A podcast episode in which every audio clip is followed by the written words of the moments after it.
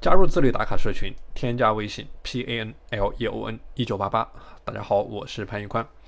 今天和大家分享的内容是：没有持续的深挖，很难享受到时间的复利。我先给大家说一个故事啊。一九五二年七月份的时候，美国加州的海岸起了浓雾，一个叫费罗伦斯的四十三岁的女人，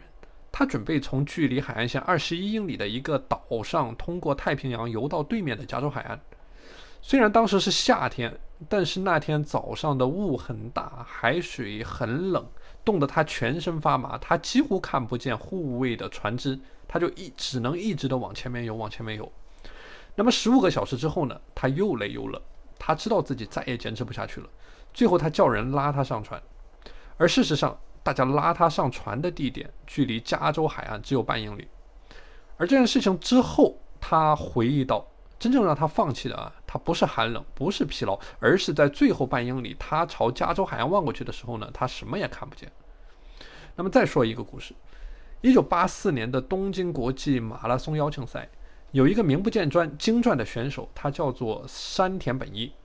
这个人呢，他出人意料地夺得了世界冠军。那么大家都很好奇啊，就说：“哎，你是怎么夺冠的？”山田本一在他的自传当中进行了揭秘。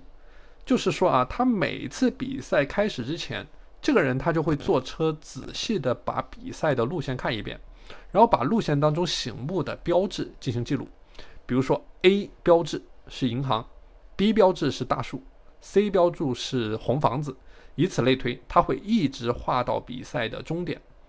那么比赛开始之后呢，他就会按照之前的标注，朝着一个一个既定的目标进行冲刺。四十多公里的赛程，当具体到每一个小目标的时候，就可以被很轻松的完成。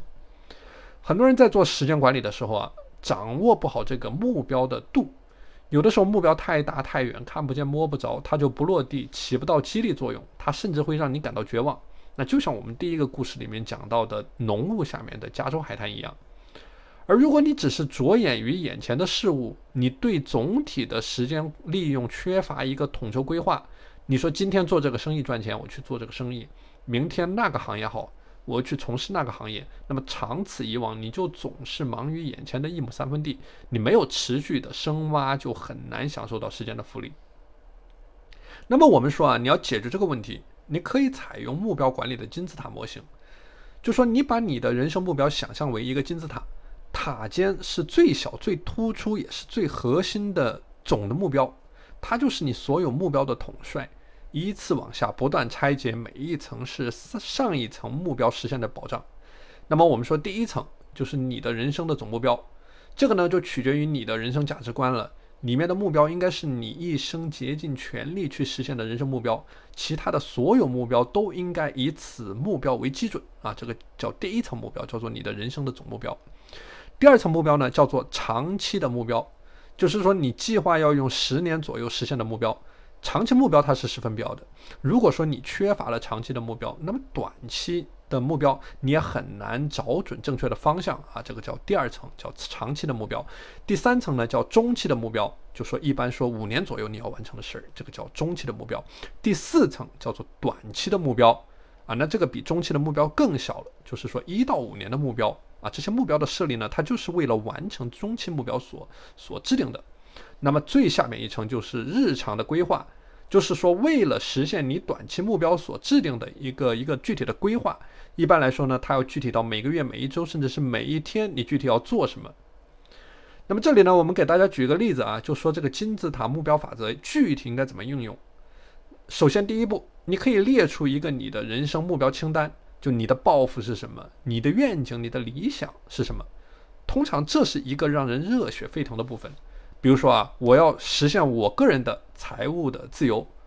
我要实现我职业生涯的最终的目标，啊，我要成为我的职业这个行业里面的一个大牛，或者说一个专业的人士，一个专家，或者说我要拥有一个健康的身体。良好的身材等等等等啊，这个是你的一个总的人生的目标清单。那么第二个步骤呢，就是列出你认为合适的时间表和时间框架，比如你的十年的计划、你的五年的计划，或者说你一年的计划。那举个例子，比如说在接下来的五年，你要成立你自己的品牌公司，比如说在接下来的三年，你要进入到一个你喜欢的行业，这个第二个步骤。第三个步骤就是去继续拆分长期目标下面的中期目标，就说你要考虑好你每一年要做什么。那么有季度的目标、月目标、短期目标，你要把短期的目标去拆解为日常生活当中的一个一个小的目标，而这一个一个小的目标呢，要有具体的时间、日期、数值和完成的标准。比如说，我举个例子，你的生意在十一月份的净利润要达到两万块钱以上，或者说你要坚持一周这个坚持做三次的这个锻炼。然后这三次锻炼呢，要包括至少四十五分钟的有氧运动。然后到了月底，你要减肥十斤，或者说你说你每天要背十个英语单词。然后到了年底，你要通过英语的四级考试，等等等等啊，这个就是一个一个小目标怎么样去制定的。所以无论你如何去制定目标，到了规定的时间节点，你都需要能够清楚的说出来，就这个目标你是完成了还是没有完成。那么第四个步骤呢，就叫做持续改进，就说以天为单位。对你的目标金字塔去进行持续的修正。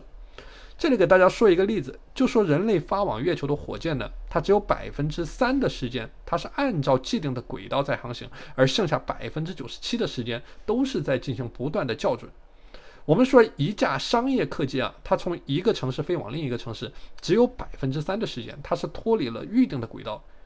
它需要沿着前进的航向不断的进行调整。那么我们讲目标管理也是同样的道理，你会在一路当中遇见各种各样的新鲜的事物，所以你需要不断的修正你的计划，以确保你所有的时间都用在了刀刃上。好的，今天的内容和大家分享到这里，大家如果想要加入到我的自律打卡社群呢，可以添加我的微信 p a n l e o n 一九八八，我是潘宇宽，我们下期节目再见。